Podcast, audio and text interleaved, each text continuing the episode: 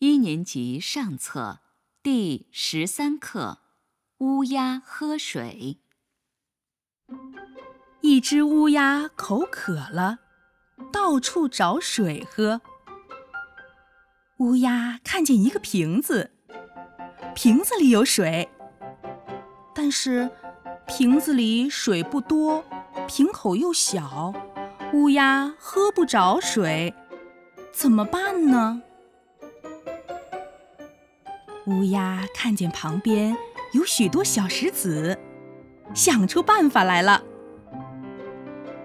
乌鸦把小石子一颗一颗地放进瓶子里，瓶子里的水渐渐升高，乌鸦就喝着水了。